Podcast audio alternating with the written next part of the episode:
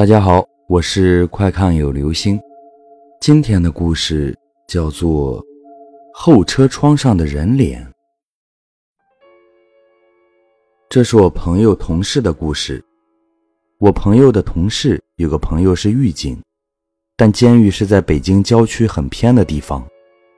监狱旁边有一个刑场。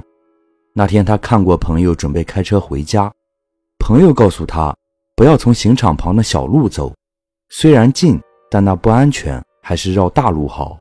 他当时没在意，因为时间太晚了，所以还是选择走了小路。小路走起来确实有点害怕，所以他就开了音箱壮胆。路走了一半，看到前面路边有一个抱小孩的女人在向他招手，好像是要搭车。他想，这荒郊野地的怎么会有人？应该不好，也就没停车，从女人身边开了过去。不过没开多久，他就觉得车后有什么不对劲儿，从后视镜一看，吓了一跳。他看见一张绿脸趴在后车窗上，冲着他笑，这可把他吓坏了。于是他加大油门，想尽快开到高速。到了高速入口处，他还问收费员：“他车后有没有什么东西？”可收费员说什么也没有啊。这时他意识到可能碰到了什么不干净的东西了。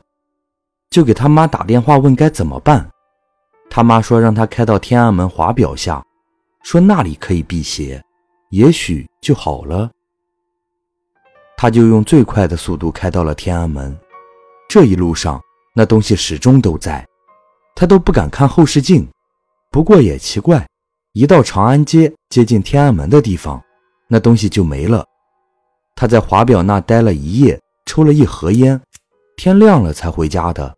回去之后高烧了两天，这之后他再也不敢走那条小路了。好了，这就是今天的故事。后车窗上的人脸，听人劝，吃饱饭。